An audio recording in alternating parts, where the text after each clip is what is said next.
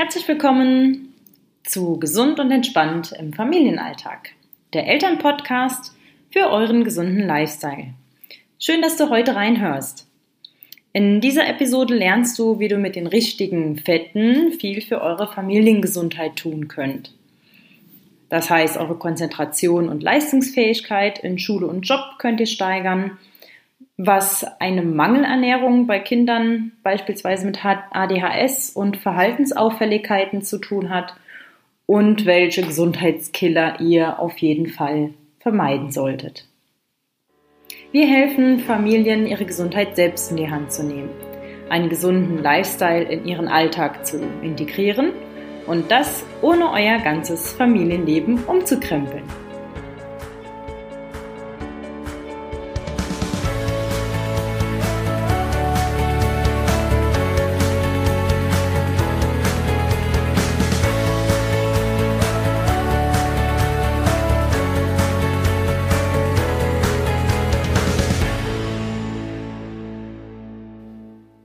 Vor einigen Wochen, ähm, da war ich noch bei meinem alten Arbeitgeber und hatte mit einer Kundin eine Gesundheitsberatung.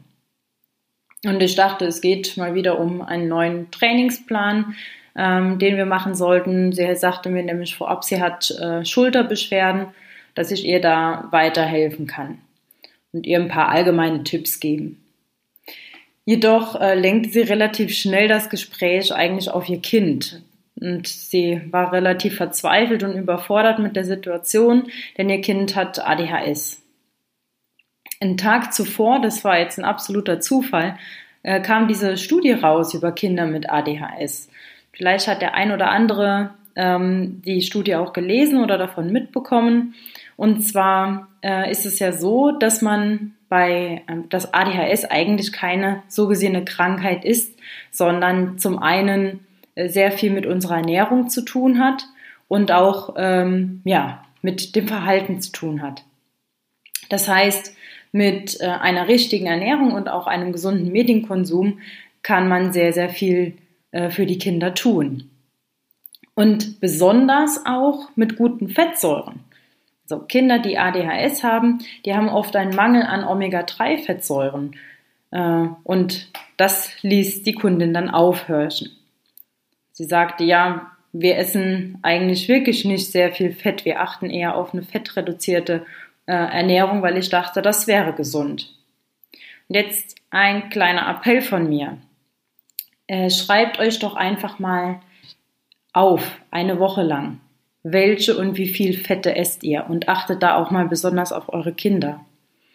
Ich habe für euch viele Ernährungsbücher von derzeitigen ähm, ja, Ernährungsexperten gewälzt ob das jetzt beispielsweise Logi-Methode ist oder Wunder der Heilung, diese Ernährungsdocs. Und da gibt's noch mehr wie äh, das äh, Buch Dumm wie Brot, wo es um Weizen auch hauptsächlich geht, aber auch um Fette. Und ich liebe euch einfach mal die Quintessenz daraus. Denn wir können gerade bei der Entwicklung für unsere Kinder ganz, ganz viel mit guten Fettsäuren tun. Fakt Nummer eins: Fett ist der Traumpartner für unser Gehirn. Und wir müssen uns vorstellen, dass ja allein unser Gehirn aus 70 Prozent Fett besteht. Und daher ist es ganz, ganz logisch, dass Fett einer der wichtigsten Bausteine für unser Gehirn ist. Wenn wir jetzt zu wenig Fett essen, dann ist die Baustelle leer. Fakt Nummer zwei. Fett spielt eine zentrale Rolle in unserem Immunsystem, also es reguliert mit das Immunsystem. Einfach ausgedrückt, gute Fette wie Omega-3 und einfach ungesättigte Fettsäuren senken unsere Entzündungsneigung. Und industriell gehärtete Fette, also so Transfettsäuren und so weiter, wie wir in Fertigprodukten beispielsweise drin haben, in Backwaren, die erhöhen unsere Entzündungsbereitschaft. Fakt Nummer vier. Die, dieser Fakt ist einigen schon bekannt. Und zwar gibt es ja bestimmte Vitamine, die fettlöslich, sagt man, sind. Das sind insbesondere die Vitamine A, D, E und K. Und ähm, ohne Fette können die eigentlich in unserem Körper nicht richtig transportiert werden. Fett ist nämlich auch ein Transportmittel. Dann kann der Dünndarm diese Vitamine nicht richtig aufnehmen. So kann sich beispielsweise ein Vitaminmangel einstellen, obwohl ich genügend Obst und Gemüse esse, wenn ich aber zu wenig Fett zu mir nehme. Und diese Vitaminmängel werden mit verschiedenen Gehirnerkrankungen auch in Verbindung gebracht oder mit anderen Krankheiten. Zum Beispiel kann Vitamin D-Mangel eine erhöhte Anfälligkeit äh, an chronischen Erkrankungen, Depressionen, Autoimmunkrankheiten äh, führen. Bei Kindern kann auch ein Nährstoffmangel zu Symptomen wie Asthma, Heuschnupfen, Neurodermitis, was gibt's noch, Karies und Akne kommen. Ja, aber auch schon der Start an Fettstoff oder an Fettmangel und an Vitaminmangel. Wenn wir unsere Kinder näher beobachten, können wir schon so einen Start erkennen. Denn es gibt verschiedene Verhaltensweisen, die unsere Kinder dann auch gerne mal zeigen, wenn sie einen Ernährungsmangel haben. Und diese Verhaltensweisen sind beispielsweise auch, ähm, wenn sie nicht ausgeglichen sind, sehr schnell explodieren, ein gewisses Aggressionspotenzial haben oder schlecht schlafen. Das sind solche Sachen, die sollten wir uns mal genauer anschauen und unsere Ernährung hinterfragen. Fakt Nummer vier, den habe ich noch, wie Zucker zu Cholesterin wird. Was hat jetzt Zucker mit Cholesterin zu tun? Cholesterin ist ja unser Blutfettwert. Wenn wir äh, Kohlenhydrate, also Zucker beispielsweise, essen, wird ein Teil äh, direkt verbrannt, wenn wir uns bewegen, ein anderer Teil wird in Kohlenhydratspeicher eingelagert und ein Teil wird zu Fettsäuren umgewandelt und in Fettzellen eingelagert. Das kennen wir, ne? wenn wir uns nicht viel bewegen, aber viel Kohlenhydrat und Zucker essen, dann gibt es die ungeliebten Pölsterchen. Das wissen allerdings einige nicht. Ein anderer Teil gelangt in die Leber und wird dort in Cholesterin verwandelt. Also Kohlenhydrate wandern in die Leber und werden dort in Cholesterin verwandelt, was erstmal sehr gut und wichtig ist für den Körper, denn der Körper braucht ja Cholesterin. Aber er braucht Cholesterin nur in bestimmten Mengen.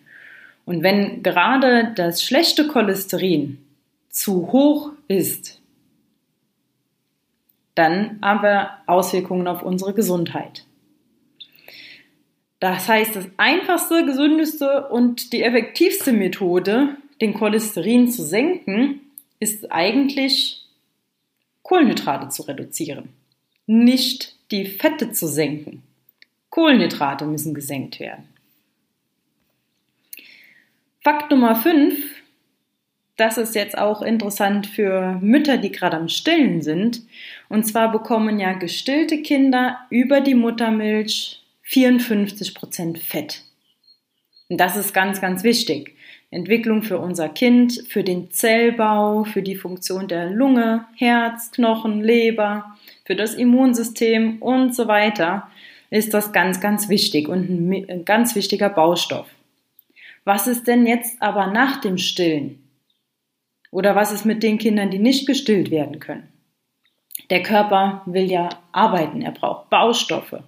Deswegen achtet darauf, bei euren Kindern, aber auch bei euch. Wir haben ja auch die Zellerneuerung. Wir wachsen zwar nicht mehr, aber wir haben jeden Tag, jede Sekunde Zellerneuerung.